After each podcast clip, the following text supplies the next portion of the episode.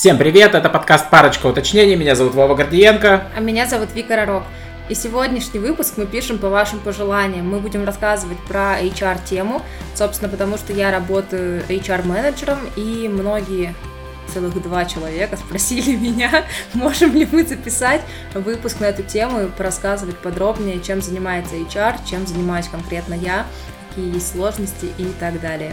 И давай сразу начнем, и начнем с самого дурацкого вопроса, что такое HR, потому что я знаю многих людей, которые вообще ни разу в жизни не задумывались, а кто это такие и зачем они нужны. Давай начнем с того, что HR расшифровывается как Human Resources, то есть человеческие ресурсы. Этот человек, который работает с персоналом.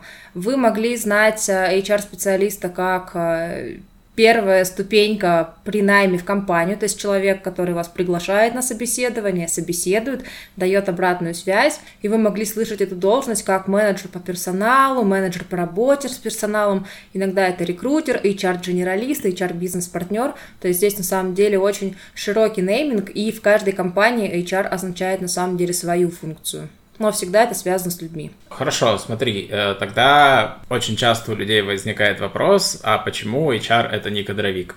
Это у людей не возникает никогда вопрос, это у HR возникает бомбежка, типа, почему нас называют кадровиками.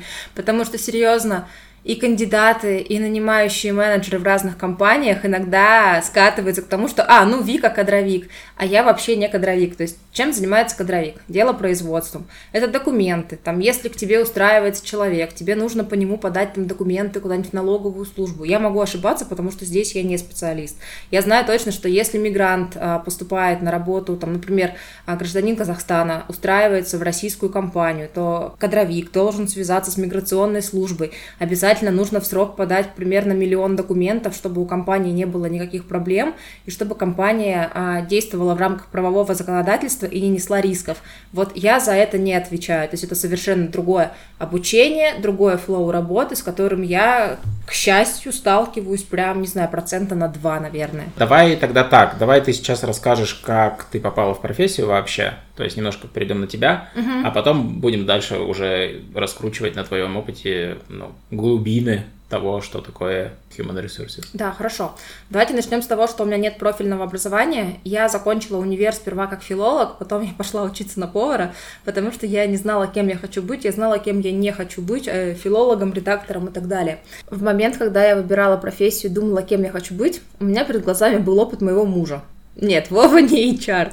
Но в компании, где он работал, был HR, и я помню, что Вова рассказывал, что их специалист устраивает там какие-то разноцветные четверги для фотографий, то есть пытается какой-то тимбилдинг настроить. И я в тот момент подумала, что, блин, это же не работа, а праздник какой-то. И все, у меня загорелось, что я хочу быть HR, что у меня получится. И я нашла способ, а, как попасть в эту профессию, то есть через кадровое агентство. Это на самом деле первая, наверное, ступень, самая простая, чем можно заниматься. Сейчас так обесценила всех рекрутеров взяла. В общем, через подбор персонала. Но мне кажется, просто это самый понятный путь. И я пошла в кадровое агентство, которое специализировалось на айтишниках. То есть я заранее там посмотрела, как вообще люди ищутся, с помощью каких инструментов, что нужно знать. Я посмотрела э, вакансию раз миллион примерно, чтобы понять все требования, там чего у меня не было, чтобы это можно было нагуглить, почитать. И вот я пришла радостная на собеседование, сделала тестовое задание, то есть нашла нескольких а, разработчиков, которые были готовы к диалогу, это были реальные люди. Я поняла, что у меня получается, и вот с сентября 2017, если я не ошибаюсь, или 16-го, я, в общем, варюсь в этой сфере. Круто. А, смотри, ты упомянула про то, что ты начала с рекрутмента, а потом занялась другими вещами. Давай немножко тогда раскроем, какие вообще бывают люди э, внутри HR. Угу. Давай посмотрим, в общем, какие есть направления в HR-сфере. То есть, наверное, мы упомянули рекрутмент. Это большая и важная задача. Она связана как раз с наймом персонала. То есть, ты находишь людей, хантишь людей, собеседуешь их, даешь обратную связь, помогаешь устраиваться в компанию. Потом человек попадает в компанию и начинается период адаптации. И есть люди, которые специализируются на онбординге, то есть они делают этот вот период вливания в команду комфортным и выстраивают все процессы здесь. Есть менеджеры по обучению, по развитию персонала, то есть они там организуют разные тренинги, курсы, зовут приглашенных спикеров. Есть ребята из внутренней коммуникации, в разных компаниях по-разному, где-то их относят в HR-функцию, где-то это отдельный отдел, но, в общем, это ребята, которые, а, грубо говоря, развлекают сотрудников, ну, то есть тоже устраивают какие-то корпоративы, тимбилдинги, нетворкинги для того, чтобы люди между собой общались, были знакомы и удерживались в рамках компании. Вот, потом еще есть такая задача, я не видела, чтобы отдельно были люди ну, на этой функции, но я точно знаю, что есть э, разные конфликты, сложные увольнения, несложные увольнения, ну, в общем, это тоже сфера HR-ских задач. А, еще есть HR-бренд, то есть у каждой компании есть какая-то внешняя коммуникация, и нужно ее строить хорошо и понятно, чтобы кандидатам было интересно откликаться именно в эту компанию. Чем сильнее HR-бренд компании, тем больше кандидатов будут приходить сами сами хотеть сюда. А еще есть направление аналитики. Это когда ребята смотрят на тоже разные HR-процессы. Там сколько людей в компании сейчас, сколько пришло за определенный период, сколько ушло, какие причины текучки и все такие вещи считаются. Ну и есть еще разные нейминги, типа HR-генералист, HR-бизнес-партнер, HR-директор, но это уже, наверное, какие-то, не знаю, там ступеньки и функции, которые вбирают в себя там разный набор задач из того, что я перечислила. Давай тогда поговорим о том, что такого особенного именно в IT HR, э, в отличие там от всего остального. Тут будет честным сказать, что я же не работала в других сферах. Я шла сразу в IT-рекрутмент, потому что у меня муж, Вовка, ты работал в айтишной компании, и мне кажется, большинство знакомых как раз тоже были из айтишной тусовки, поэтому я и пошла туда. Наверное, сейчас сравнение с другими сферами будет не очень релевантными, потому что у меня есть опыт чисто айтишный, но для того, чтобы стать IT-HR, нужно обладать скиллами и HR, и иметь знания в IT. То есть тебе нужно иметь представление о том, как строится цикл подбора, а, где искать кандидатов, с помощью каких источников, как отрабатывать возражения, которых просто сотни бывает на разные предложения. Мы искали разработчицу, нам нужна была женщина, разработчица на очень э, узком стеке. И в Новосибирске таких было примерно две. И то есть понятно, что в моем случае отказ не принимался. Мне нужно было эту женщину, этих женщин найти, достать, чтобы они хотя бы пособеседовались. Ну и, соответственно, нужно уметь отрабатывать все вот эти вот возражения и продавать вакансию так, чтобы она нравилась потенциальному кандидату кандидату. А, нужно уметь давать обратную связь. Там очень, кстати, должен быть хороший скилл тайм-менеджмента, потому что для HR, мне кажется, это must-have ты очень много менеджеришь как раз временных ресурсов разных людей, тебе нужно уметь их хорошо сметчивать, а объем работы такой, и переключаться нужно так много, что без этого просто никак не обойтись. Так получается такой скилл-сет HR у нас набрался. С другой стороны, нужно хоть немножечко, но разбираться в айтишной специфике, там хотя бы знать на уровне ролей, чем отличается тестировщик от разработчика, а чем Java разработчик отличается от JavaScript разработчика. И, соответственно, приходится очень много гуглить, читать, что непонятно, я я ходила, спрашивала к коллегам, типа, Сереж, привет, чё-то я вот тут туплю, объясни, пожалуйста, мне там, кто такой DevOps, например потому что без этих знаний ты не сможешь на нормальном уровне общаться с кандидатами, они будут воспринимать тебя как какую-то вот девочку, выпускницу универа, с которой серьезно ни о чем нельзя поговорить. Поэтому для того, чтобы поддержать диалог, показать серьезность компании и показать, что ты хороший специалист, нужно постоянно бежать за айтишной индустрией, потому что она развивается очень быстро, появляются новые технологии, новые роли, и нужно в этом разобраться так, чтобы уметь качественно и красиво рассказать об этом кандидату. Плюс еще есть такая штука, что айтишка сама по себе очень широкая.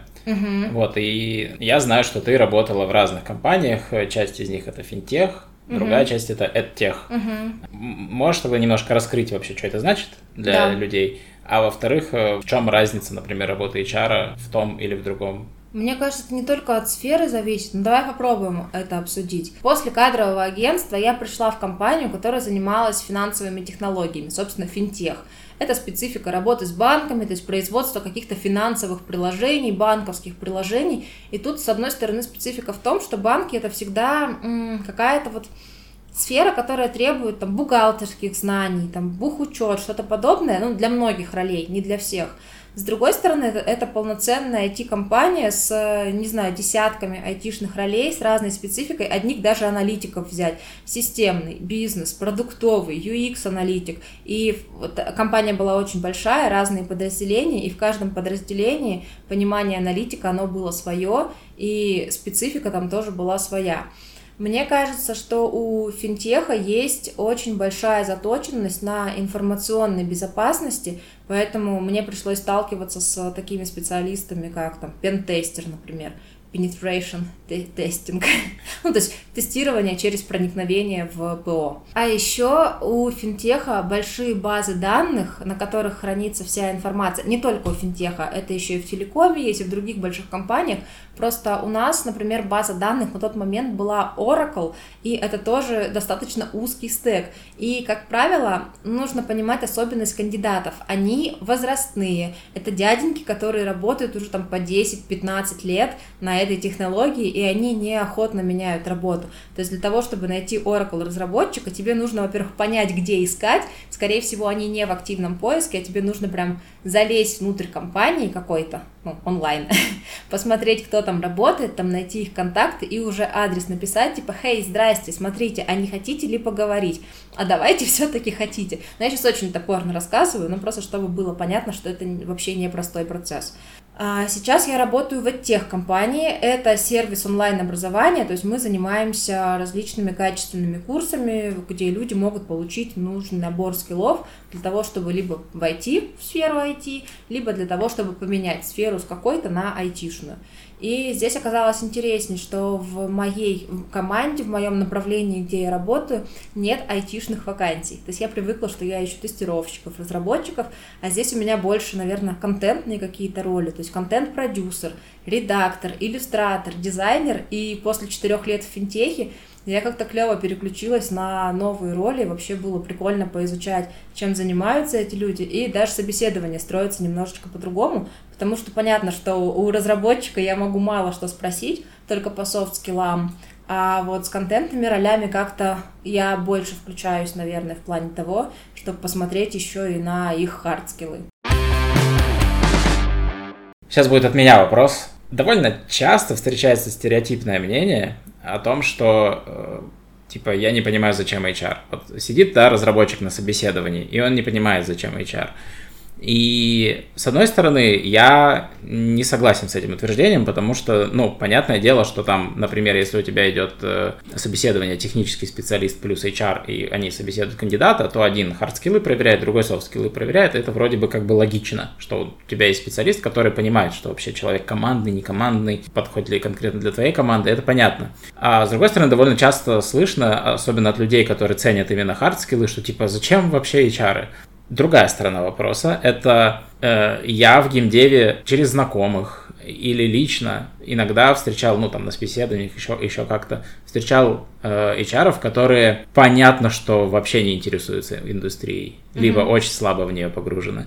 И это расстраивало всегда. Ты такой, ну, наверное, они не очень серьезно относятся к индустрии. HR же лицо компании, и ты в итоге думаешь, ну, раз HR не очень интересуется игровой индустрией, то зачем мне туда идти? Значит, там какие-то не очень вовлеченные люди. И вот тут вопрос, как с твоей точки зрения, насколько важно, вот ты уже сказал, да, что там HR должен понимать стек технологий, разницу ролей и вот это вот все, вот на, насколько важно вот это глубокое погружение. Например, ты вообще не интересуешься играми, да, условно, угу. могла бы ты пойти в геймдев? Не знаю, хороший вопрос. Давай по ходу будем отвечать, да, на все вопросики. Зачем вообще нужен HR? Просто посмотрите на ситуацию с той точки зрения, что есть нанимающий менеджер, у которого есть свои основные обязанности, например, довести проект до конца или работать с метриками конкретного продукта. Как вы думаете, сможет ли он собрать нормальную воронку кандидатов для того, чтобы выбрать того самого единственного финалиста? Сможет ли он дать обратную связь всем? Сможет ли он, в принципе, закрыть эту вакансию в нормальные сроки для того, чтобы бизнес не пострадал? У меня ответ готов, потому что я знаю, что в маленькой компании, вероятно, может быть, да, в большой компании 100% нет. То есть здесь нужна помощь. И почему бы не доверить проверить это квалифицированным специалистам, которые могут на этапе резюме и какого-то телефонного собеседования понять вообще, как бы сходимся мы с человеком по ценностям, по ожиданиям, в том числе по финансовым ожиданиям, или не сходимся, потому что без этого можно потратить очень много времени и кандидата, и нанимающего менеджера. Для кандидатов же тоже плюс, если ему отказывают после телефонного собеседования и не тащат, например, на 4 собеседования вместе с командой, и только потом мы узнаем, что, блин, а мы по финансам-то, оказывается, не сходимся. То, что можно было узнать вот на первом шаге. Так, какой был второй вопрос? Ну, это на самом деле все один вопрос, типа, насколько оправданы вот эти все вещи, которые говорят люди после... А, ну, обычно это говорят люди, которые вот ищут работу и такие, а, это мне отказал какой-то HR, который вообще ничего не понимает в моей теме, как он имеет право вообще мне отказывать. Ага, ну смотри, дальше-то информация, то есть я как HR, например, нашла резюме, я провела скрининг, то есть какое-то телефонное общение или переписку с кандидатом, и я иду сверяться с нанимающим менеджером. То есть бывает такое, что я сама понимаю, что там либо у кандидата совсем нет опыта, либо мы не сходимся по каким-то фундаментальным вещам, типа он хочет работать в офисе, а у нас нет офиса. Все, как бы тут уже нет следующего шага, как бы не хотелось. А дальше-то я иду сверяться с нанимающим менеджером, и я говорю, типа, смотри, нормальный кандидат или нет, как ты думаешь? Ну, то есть это не только мнение одной меня чаще всего. Тут еще, я думаю, есть простой ответ, что если нанимающий менеджер сам будет смотреть просто хотя бы соответствие вакансии и резюме, он просто всегда будет тратить время именно на это, а не на проекты. Ну да, я про это же и да, говорила, да, да, что да, это да. очень... Что как бы HR не обязательно разбираться в, там, не знаю, в языке программирования, да, или в чем-то еще таком, или там в стеке сложной технологии, там, в Unity. Ну, HR просто смотрит в вакансию, в резюме, не мэтчится, до свидания. Ну, mm-hmm. то есть, как бы, а многие почему-то, мне кажется, этого не понимают. Я тебе, знаешь, больше скажу, то есть, когда ты погружаешься в тему, то, ну, ты понимаешь, кого ищешь, то есть у тебя в голове уже есть портрет. Я же не сижу так, что на одном мониторе вакансия, на другом резюме, и, типа, по, слово, по словам не сравниваю. То есть я в голове просто имею представление, какой человек нам нужен, и я резюме просматриваю по диагонали примерно за одну минуту, и я уже понимаю на этом уровне, подходит человек или не подходит. Но такое сто процентов приходит с опытом, то есть когда ты начинающий человек, когда я была начинающим рекрутером, я прям серьезно сидела и смотрела, ага, вот такой навык мне нужен, есть ли он у этого человека или нет, и прям сравнивала. Я вспомнила, что ты еще спрашивал про то, нужно ли глубоко погружаться в тему или нет. На мой взгляд, сто процентов да. Иначе берутся как раз вот эти вот мифы, что HR это какие-то некомпетентные люди, там понабрали по объявлению молоденьких девочек. Я помню, что когда я занималась тестировщиками, я начала читать книгу для начинающих тестировщиков, там, введение в тестирование Савина, для того, чтобы мне было больше о чем с ними поговорить. Когда я проводила собеседование с кандидатами, где спрашивали SQL, я сама поняла, как строится язык запросов SQL, и какие-нибудь простые запросики тоже могла бы написать, ну хотя бы там на листочке, на том уровне, который я знаю. Но это же вообще было прикольно, что мне самой, во-первых, было интересно. Я такая, вау, я узнаю что-то новенькое. А с другой стороны, кандидаты выходили с собеседования тоже с таким вау-эффектом, типа, ого, а HR-то понимает вообще все, о чем мы разговариваем, и это было реально круто. Ну и отвечая на твой последний вопрос про геймдев, ну, скорее нет, чем да, то есть мне кажется, я должна реально гореть сферой для того, чтобы в нее так погружаться. Так как я не играю в игры в обычной жизни, мне бы, наверное, пришлось сделать какое-то усилие для себя, чтобы пойти в эту сферу как-то глубже, чем просто узнать, что есть мобильные игры и компьютерные игры, например. Поэтому я бы, наверное, не хотела работать в геймдеве, но я же, смотри, когда я меняла работу, я одним из критериев поставила, чтобы то, чем занимается компания, вот этот продукт, чтобы я была реальным пользователем. И так на самом деле и получается, то есть я пользуюсь теми продуктами, которые выпускает моя компания, и это такой плюс один повод для гордости. Да, круто. Я как раз просто и хотел сказать, что иногда попадаются HR, когда ты собеседуешься, например, или просто разговариваешь, и ты там, ну, называешь какие-то игры, и просто в глазах у человека даже нет отклика, и ты такой, а зачем мы дальше будем разговаривать, если я тебе говорю Ведьмак 3, а ты не реагируешь, потому что любой человек, который любит игры, но он как-то среагировал на ну, громкое название в сфере. А это же правда очень легко считывается, когда видишь, человек погружен, не погружен, нравится, не нравится. Да, да. Мне кажется, и в обратную сторону также работает, когда HR кандидата считывает вот те же самые вещи, горит он своей сферой или нет. И мотивация это же тоже одна из э, причин, из критериев, по которому отбирают специалистов. Да, это то, что вообще, мне кажется, важно понимать, когда ты собеседуешься. И работаешь, даже когда ты уже работаешь в компании, что это обоюдная ситуация, что вы всегда друг друга проверяете. Угу. По сути, ты проверяешь компанию, совпадает вот. ли она все еще с твоими интересами, а компания проверяет тебя, совпадаешь ли все еще ты с их интересами. И это нормальный процесс, потому что, ну, это как везде, как с это, друзьями. Это очень круто, что ты сказал, потому что чаще всего бывает такое, не чаще всего, иногда бывает такое, что а, создается впечатление, что только компания собеседует кандидата, но ни хрена. Ответственность всегда делится поровну, и поэтому я вообще фанатею, когда вижу, что кандидат пришел там со списком своих вопросов, например, и когда он начинает не с вопроса там типа, а сколько вы мне будете платить, а когда видно, что там какие задачи, как у вас построены процессы, а как вы будете оценивать результаты моей работы, ты понимаешь, что ага, а человек, во-первых, заинтересован, а во-вторых, ты же оцениваешь тоже его скиллы, он типа он шарит, значит, то есть по вопросам, которые задает кандидат, ты можешь оценить его, ну, как трудовые характеристики.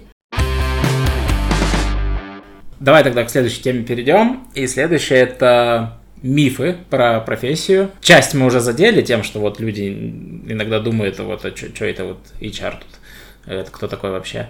Но давай все равно обсудим, например, вот этот миф про «мы вам перезвоним». Во-первых, действительно ли HR так пишут, ну или там говорят, и насколько вообще э, количество отказов в процентах от всех кандидатов, которые у тебя были, вот сколько их? Ох, ох, ох, ох. сейчас эти тысячи посчитали бы. Так, давай начнем с того, что релевантен ли такой миф или нет. Мне кажется, к сожалению, скорее да, чем нет, потому что, опять же, от кандидатов, э, с которыми я общаюсь, я часто слышала, что спасибо, что вы дали обратную связь, потому что многие обещают и не дают. Ну, то есть не обязательно эта фраза «мы вам перезвоним», но очень многие кандидаты теряют э, ответ от потенциальных работодателей, к ним просто не возвращаются.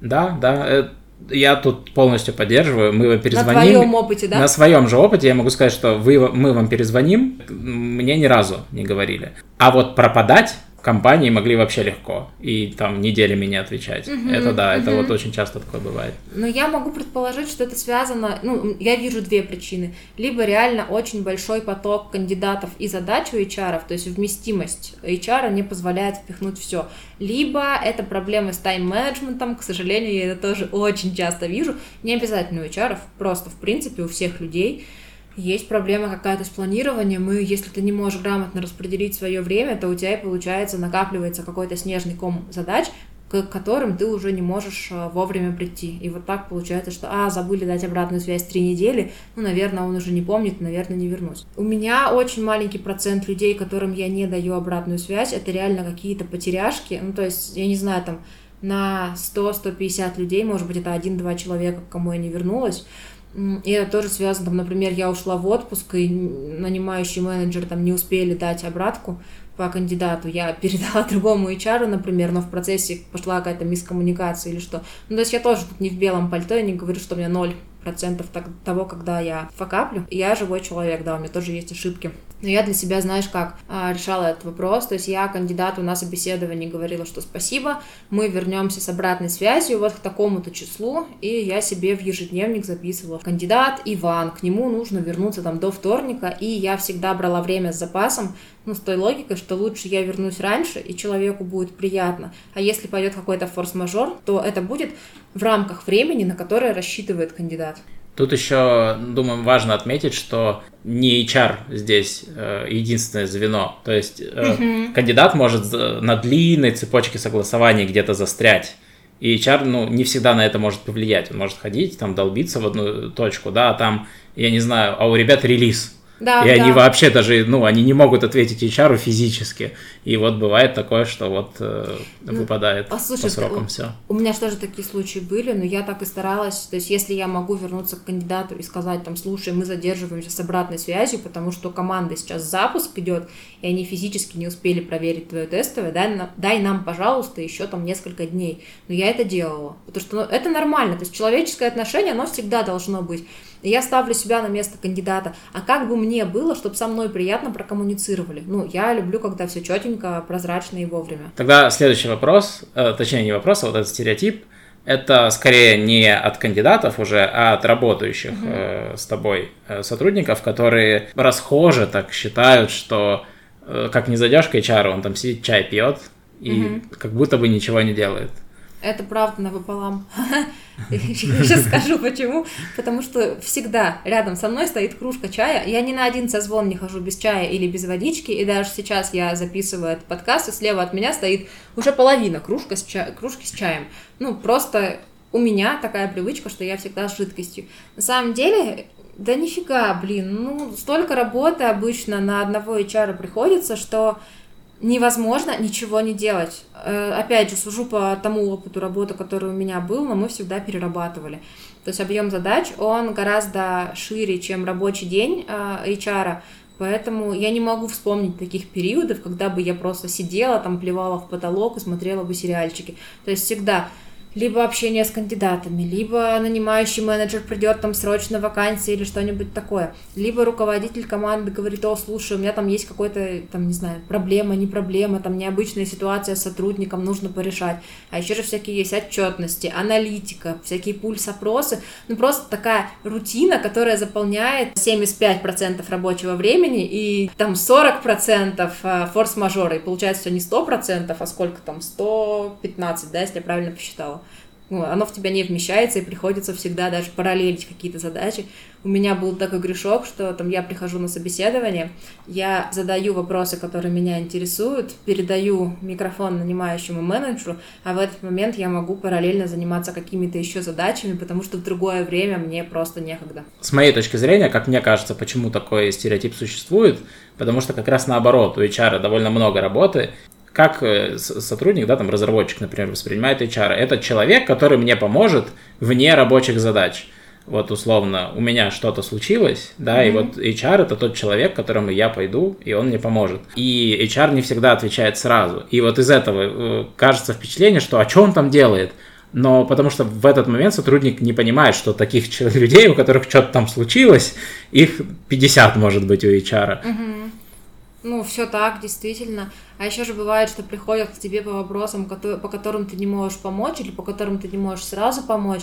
И, например, мне нужно подумать, ага, а к кому мне его перенаправить, сходить уточнить, а сюда ли, или там сходить уточнить решение вопроса, и потом к нему вернуться. Да, это я даже по себе могу судить, что очень часто HR это тот человек, который меня просто перенаправляет куда-то. Ну, я там, не знаю, у меня там с ДМС проблема какая-то, я иду, естественно, к HR, кому мне еще пойти, а HR такой, я не занимаюсь этим вопросом, да. но давайте я направлю к тому, кто занимается. А HR реально как входное лицо для таких нестандартных проблем, и это нормально, это тоже часть нашей работы, то есть вообще, типа, HR же это про заботу, про человечность, выслушать сотрудника, там, обнять, облизать, подтереть сопельки, поцеловать в попку.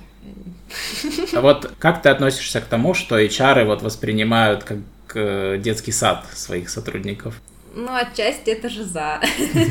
Сейчас тоже, может, немножечко стереотипами пойду, но IT это же достаточно избалованная индустрия, где там, ну, чай, печеньки, кофе за свой счет это вообще не прокатит, да, не для одного там разработчика.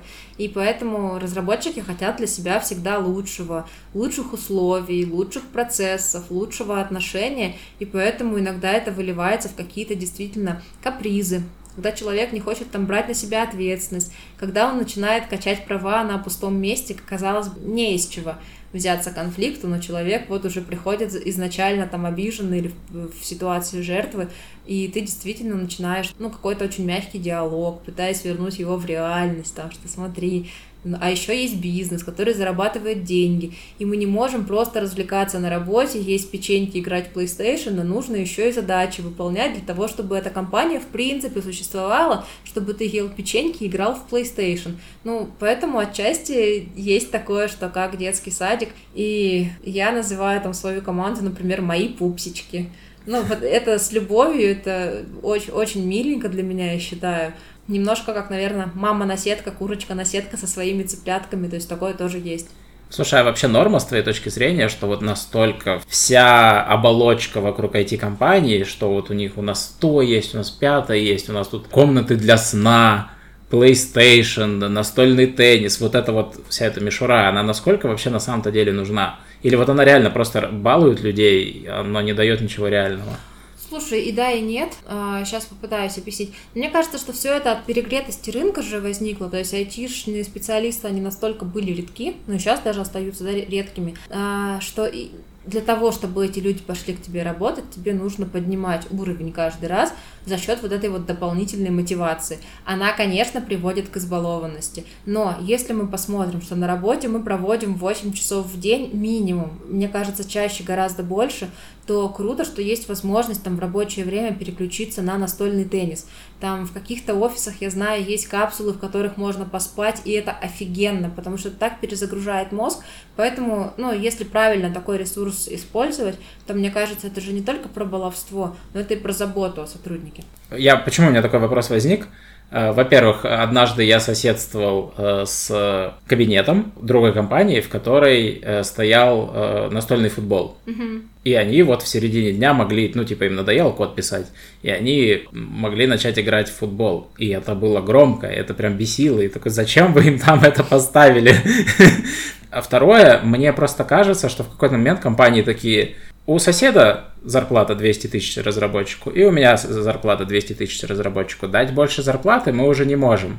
И поэтому мы будем изгаляться и придумывать всякие странные уже штуки. И вот эти странные штуки, как начали расти, расти, расти, компании начали ими конкурировать. Да. А вот у нас PlayStation, а вот у нас Xbox, а вот у нас можно спать. И они начали этим конкурировать. И в какой-то момент это сломалось. Ну, мне кажется, что уже на, на сегодняшний день, особенно когда удаленка везде, mm-hmm. это сломалось, потому что, ну, вряд ли кто-то там, типа, вот зарплата одинаковая, но у нас там а там знаешь, какие фишки на удаленке-то пошли? Кто-то оплачивает интернет, кто-то оплачивает обеды, там какие-то лагеря для детей есть и все да, такое. это понятно, но по факту-то это все такое напускное, что по сравнению с тем, что какой проект я буду делать, это вообще несущественно, и мне кажется, это постепенно уходит. Ну, ты же понимаешь, что не всем людям все равно на Плюшкин очень много людей заточены именно на то, что они получат. То есть не то, над чем они будут работать, не то, что они дадут к миру и компании, а именно, а что вы мне дадите? И прям начинается этого разговор, это вообще не редкость. Я бы не нанял такого человека просто.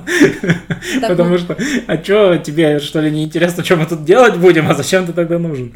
Слушай, кому-то правда не интересно, типа, вы мне платите, а я вам буду вот а, а отсюда и до обеда буду работать код писать. Возможно, у меня слишком специфическая сфера, но я не верю, что что-то хорошее выйдет, когда человек вот так работает. Мне кажется, это ненадолго. Ну, например, это какой-то супер уникальный специалист, который вот прямо сейчас решит тебе задачу, затащит проект, настроит инфраструктуру и пойдет искать дальше лучшие условия.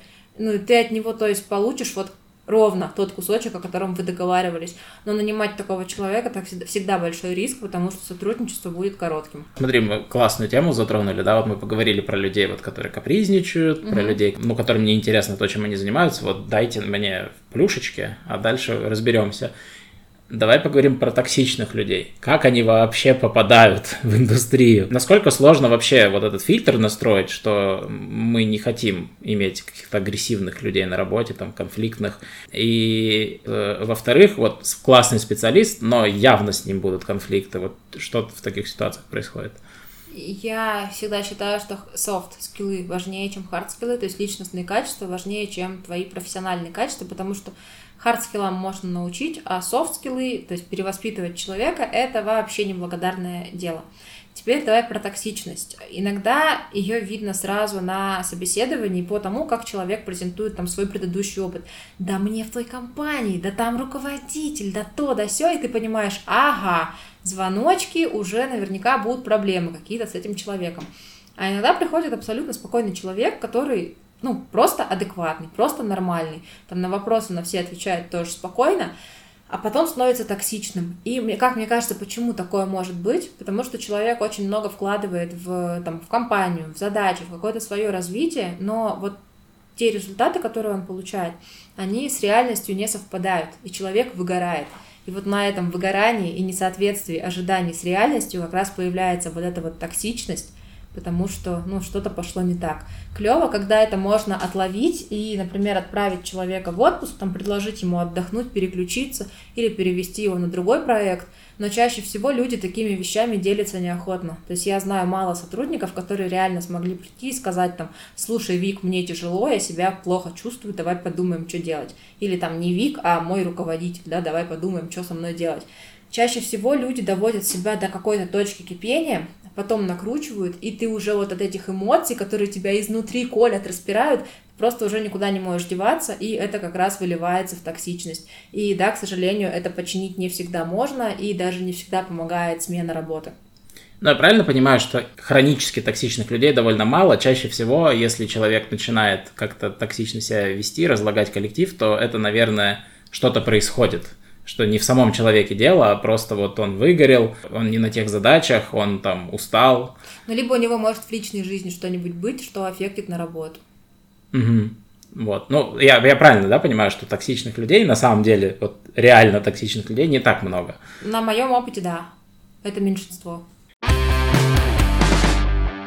На этой прекрасной теме предлагаю перейти, ну, ворваться в следующую рубрику, которая как раз из этого исходит, что по-любому у HR много сложностей, потому что я, например, не представляю, как разруливать именно ситуации вот софт-скилловые, условно. Mm-hmm. Там э, понятно, как решать задачи, понятно, там, вот нет игры, стала игра, да, я понимаю, как, какие, какие между этими двумя э, путеводными камнями происходят действия. А вот, например, э, случился конфликт, его надо разрешить, мне сложно понять. Вот можешь тогда рассказать, вот какие вот сложности в профессии, вот такой, которая, по сути, человеческими отношениями занимается, а, а не вот какими-то прикладными mm-hmm. вещами. Да, конечно, давай поделюсь.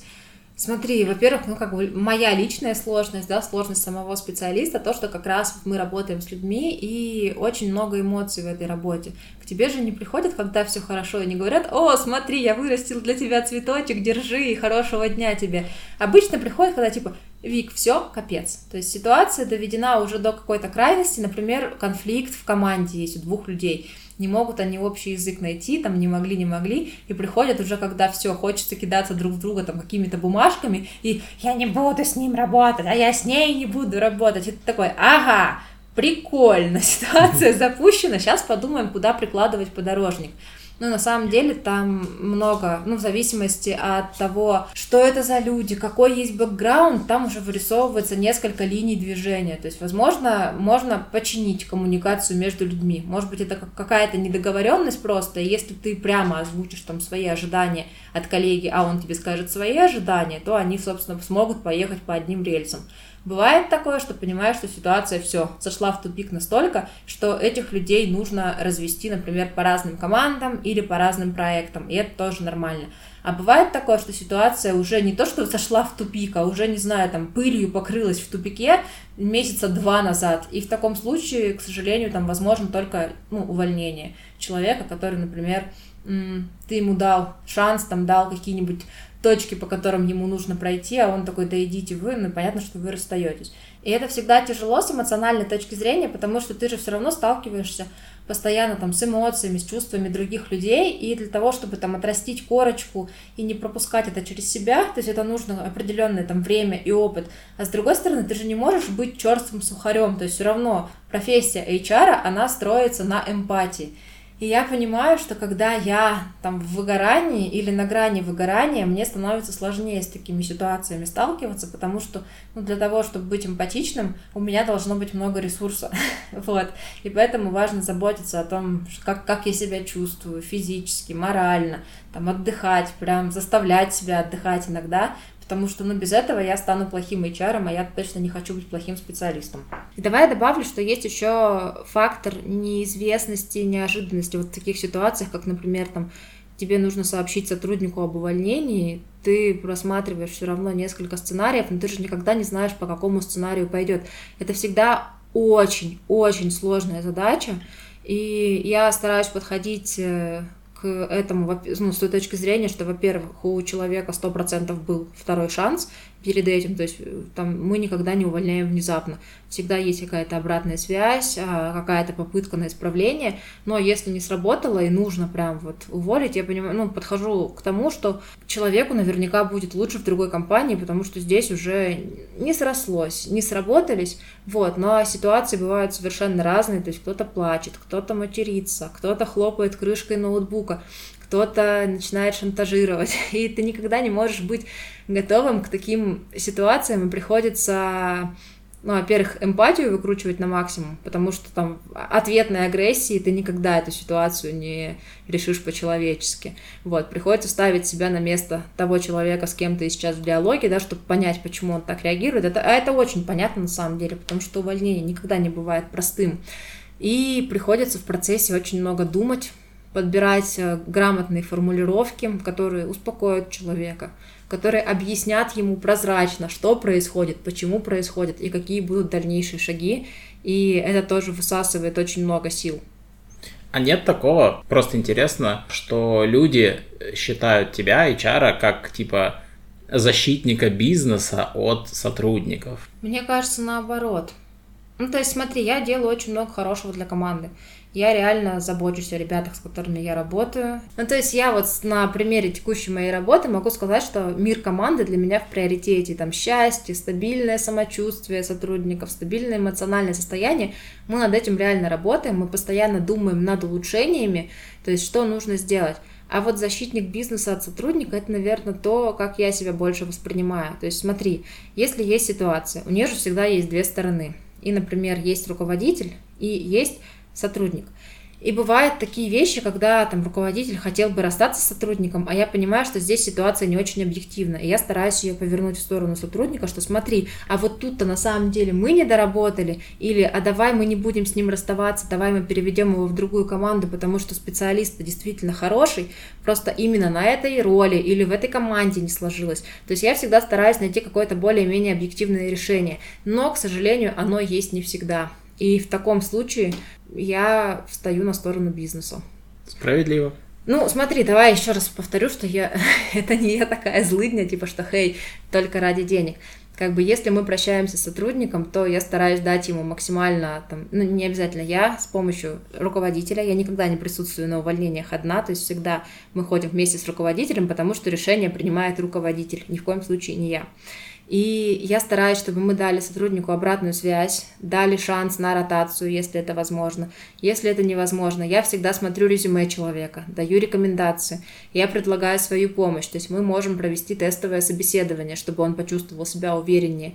Я, если человек специалист хороший, если мы расстаемся на хорошей человечной ноте, я готова этого человека рекомендовать от себя, там, в своих профессиональных соцсетях или через свои связи в, в HR комьюнити, потому что ну, зачастую бывает так, что просто не сложилось либо конкретно в этой задаче, либо в этой команде, ну, то есть либо, там, не знаю, чего-то просто немножечко не хватило, но в других обстоятельствах у человека все будет хорошо.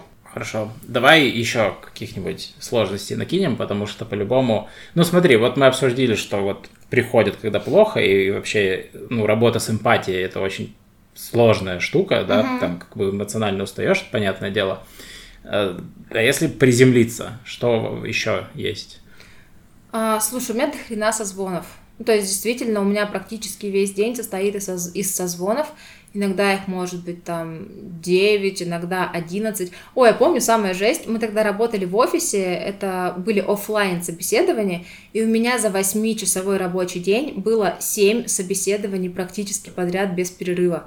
И у меня первое же собеседование поехало, и я понимаю, что как бы если я сейчас не договорюсь с кем-то, чтобы вот э, первого же кандидата, например, на рес, до ресепшена проводила не, не я, а технический директор компании, то у меня поедет вообще весь график. И то есть надо понимать, что работа очень плотная и очень много коммуникаций. И тебе всегда нужно коммуницировать с людьми, и это тоже требует определенной какой-то ответственности, наверное, чтобы не продолбаться ни перед кем из твоих собеседников. И еще такая штука, я много работала в, именно с рекрутерскими задачами, с кандидатами, и если внутри компании там мои коллеги знают, что у меня отпуск, что у меня выходные, или что я в другом часовом поясе, и мне не стоит писать там в нерабочее время, кандидатам вообще пофиг. Там, знаешь, Суббота, 2 часа ночи. О, Вик, я тут резюме обновил. На, посмотри, что как. Ты такой... «М-м-м». Это немножко больно. Но я, когда я была молоденькой HR-очкой, я вообще бросала все сразу за работу. Ты что, кандидат уйдет? Когда я стала зрелым HR, я такая, так, это подождет до понедельника. Это сообщение мы можем оставить непрочитанным там до 9 утра следующего дня, потому что, ну, серьезно, ну, блин, если человек ожидает от меня, что я в два ночи брошу все и буду давать ему обратную связь по резюме, скорее всего, этот человек в нашей компании не сработает просто.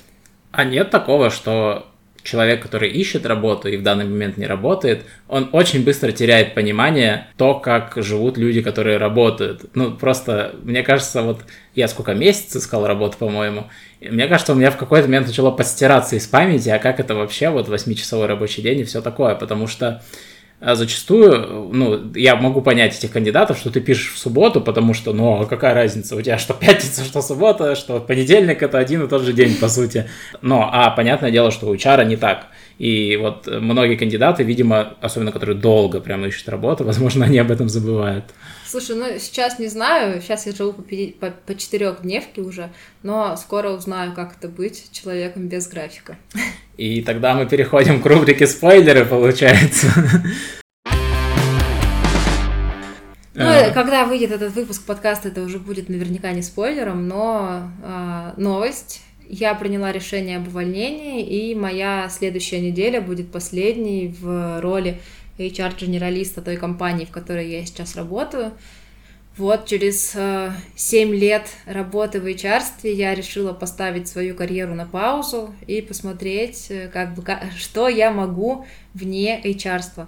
Я коллегам рассказывала прям такими словами, что вот в течение семи лет я буквально там знакомлюсь с новыми людьми и представляюсь там, привет, я Вика, я HR, Вика HR, Вика HR, а кто я, блин, вне HR? -ства? Но я же наверняка тоже какой-то интересный человек, там, со своими хобби, я что-то еще могу, люблю, умею помимо работы, но работа поглощает меня полностью с головой, и даже переход на четырехдневку, вот мне стало как бы сильно легче после там всех моих циклов выгорания, там усталости, да, симпатии, вот эти вот проблемы, что она пропадает.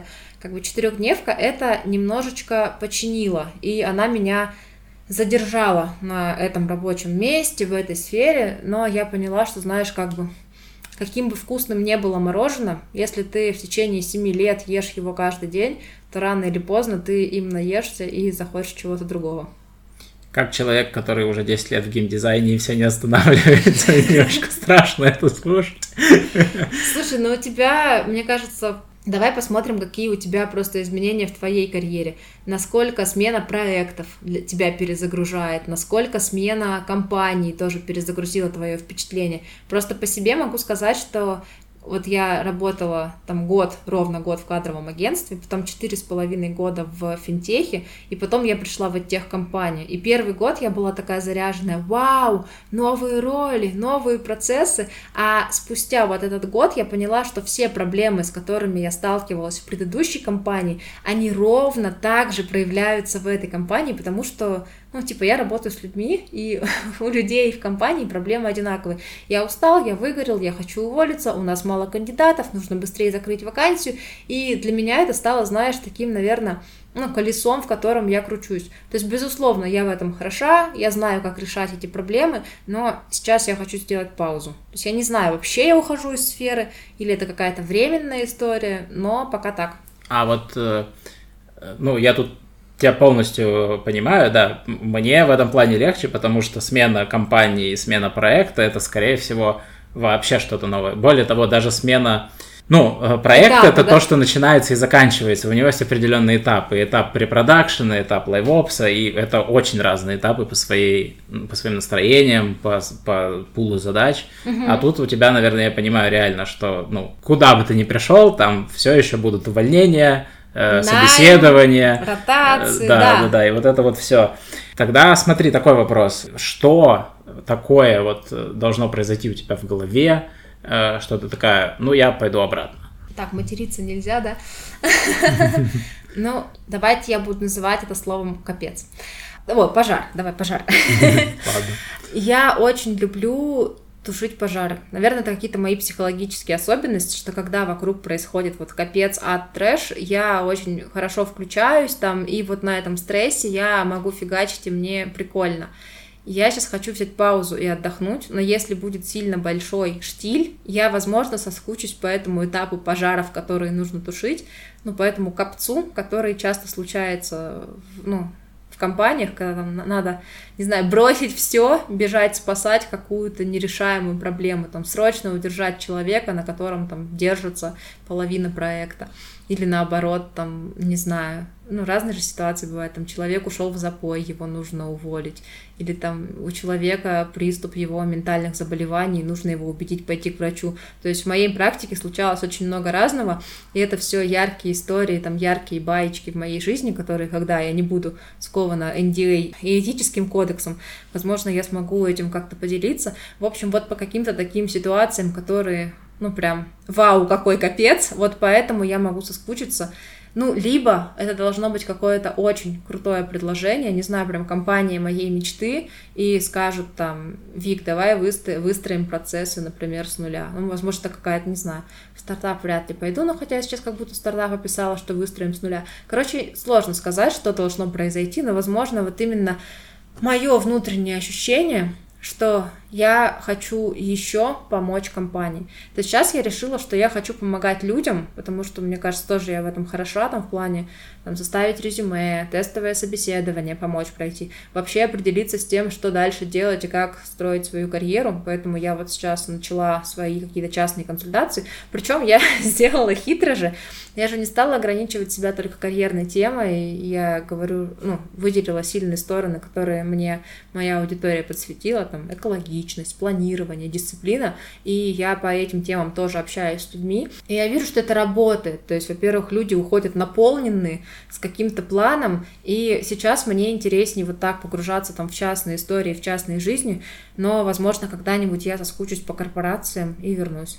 А может быть и нет. Ты когда говорила про пожары, у меня возникло такое ощущение, что как раз это то разнообразное, что существует в твоей профессии, ну, а да. все остальное это циклические вещи. Слушай, я на самом деле, с одной стороны, хотела бы быть каким-то вот таким экспертом, который погружен в команду, там знает, что в ней происходит, без всякой рутины, и вот специализируется как раз-таки на сложных ситуациях, там конфликты, увольнения, там что еще бывает, ну, в основном конфликты и увольнения, да. Но просто никто не будет держать такого человека, во-первых, а во-вторых, ну, это, наверное, называется должность уже не HR, а какой-то риск-менеджер. Ну да. Э, вообще, знаешь, у меня, знаешь, какая ассоциация возникла, mm. что это доктор Хаус в мире HR. Ты такая, типа, никто не может понять, что происходит, я этот сложный кейс возьму и сделаю. Но мы же понимаем, что в реальной жизни никто не будет на зарплате держать доктора Хауса, его уволят в первый же день, это ужасный человек. Я готова к почасовой ставке. Да-да. Сейчас, кстати, давай под звездочкой могло прозвучать, что я люблю увольнять людей. Ребят, я не люблю увольнять людей, я просто умею делать это хорошо, так что и люди выходят более-менее довольны, и компании с этим хорошо. Ну, то есть ты умеешь сложную ситуацию сделать... Э, Вин-вин. Да, да, ну, это как раз круто. Это не говорит о том, что ты, ой, люблю увольнять, выпинывать всех. Это наоборот, ты любишь делать так, чтобы в сложной ситуации у человека не все так плохо было. Да, то есть сделать, деле. подойти максимально человечно и сделать максимально хорошо обеим сторонам ситуации. Мне кажется, в этом реально моя как бы сильная сторона. Звучит очень круто, звучит на самом деле как какая-то, не знаю, миссия. Хе-хей! Да. И подытоживая, так как у нас нет рекламной интеграции, я думаю, можно ну, разместить ссылочку в описании, и чтобы люди по ней проходили, и вдруг кто-то захочет... Э, На мои консультации? Да, взять твою консультацию. О, приходите. Слушайте, у нас консультации проходят, во-первых, давайте я пользуюсь случаем, так сказать. Расскажу, как это проходит. Мне кажется, Вова сейчас даже видит, как я оживилась, и глаза загорелись. Я спрашиваю запрос человека, чтобы понять, могу я быть полезной или нет, потому что если нет, то нет никакого смысла там тратить э, ваше время и ваши деньги. Я сразу скажу, что, типа, ребят, сорян, это, наверное, не ко мне. А, я читаю ваш запрос, прихожу к вам в телегу и расписываю примерный план, то есть что я вижу, мы можем сделать. Там, ну, не знаю, посмотреть резюме, дать рекомендации, провести какое-то тестовое интервью и получить мои рекомендации. Там, или посмотреть на вашу ситуацию по планированию, то есть точка А, в которой вы находитесь, точка Б, в которую вы хотите прийти, и мы разговариваем там про возможности, про инструменты, которые вам помогут из этих из первой точки переместиться во вторую. И дальше мы созваниваемся ну, в онлайн формате, там примерно на там, 50 минут, часик, разговариваем про всю ситуацию, вы получаете решение, и я в конце еще присылаю конспектик с тем, что мы поговорили, чтобы вам было удобно к этим рекомендациям вернуться в любой удобный момент. И самое клевое, что вот у меня на этой неделе прошло 4 консультации, и мы все с такими улыбочками разошлись, и так все было прикольно. Ну, это я говорю не только свои впечатления, но и то, что мне девчата написали в ответ в отзывах. Вот. А еще круто, что твои консультации, они шире, чем просто HR, да, ты можешь и, ну, э, как э, экоактивист э, провести какие-то, наверное, консультации, какие-то угу. смежные темы. Ну, то есть тут не ограничивается HR, ну, да. и это как раз и для Вики хорошо, потому что... Это разнообразие, которого я ищу. Да, есть возможность как раз вот почувствовать вот это вот да, правильно, разнообразие. Вот. А второе, это и вы можете прийти с каким-то, возможно, абстрактным запросом, а Вика пытается его конкретизировать. Тут важно не только, что э, Вика расскажет вам решение, а, возможно, Вика подскажет вам просто, куда копать. Ну, потому что я довольно часто, ну, даже по себе ловлю, что иногда есть ситуации карьерные, какие-то, ну, такие, которые решил бы HR, но мой личный, не HR компании. Вот. Найти направление, например, просто. Типа, что мне дальше делать в жизни? Жизнью. Вот. Чаще всего это с карьерой связано, но может быть с чем-то еще. Ну да. Ну и про экологизацию ты правильно сказал. То есть один из запросов это там, у меня есть бизнес, я хочу его экологизировать, расскажи как. Вот таким запросом тоже буду работать в будущем. Уже есть человек, с которым мы поговорим. И есть в прошлом несколько компаний айтишных, в которых мы вводили раздельный сбор. Так что, если что, приходите, я буду очень рада. Немножко неловко себя рекламировать. Но, да. я, молод... Но я молодец.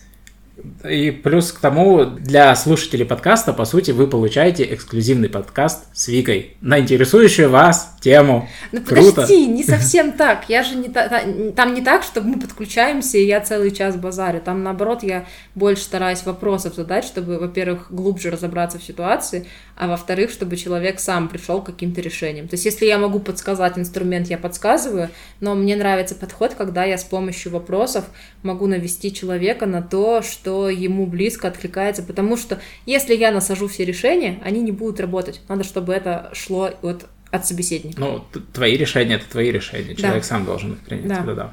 На этой ноте я предлагаю закончить. По-моему, очень круто получилось. Наверное. Напишите там в комментариях, как оно получилось. Очень интересно. Можете пожелать мне успехов в моей дальнейшей деятельности и посмотреть, получится у меня или не получится. Так что не прощаемся, ребят. Да, и в следующий раз, когда придете на собеседование, и вам покажется, что кто этот человек HR, теперь вы знаете немножко больше, зачем он спрашивает вас всякие вопросы. Ну, если у вас будут еще вопросы в эту тему или по поводу чего хотелось послушать новые подкасты, тоже, пожалуйста, пишите. Будем очень рады, мы к вашему мнению прислушиваемся. Спасибо, что были с нами весь этот выпуск. Всем пока. Пока.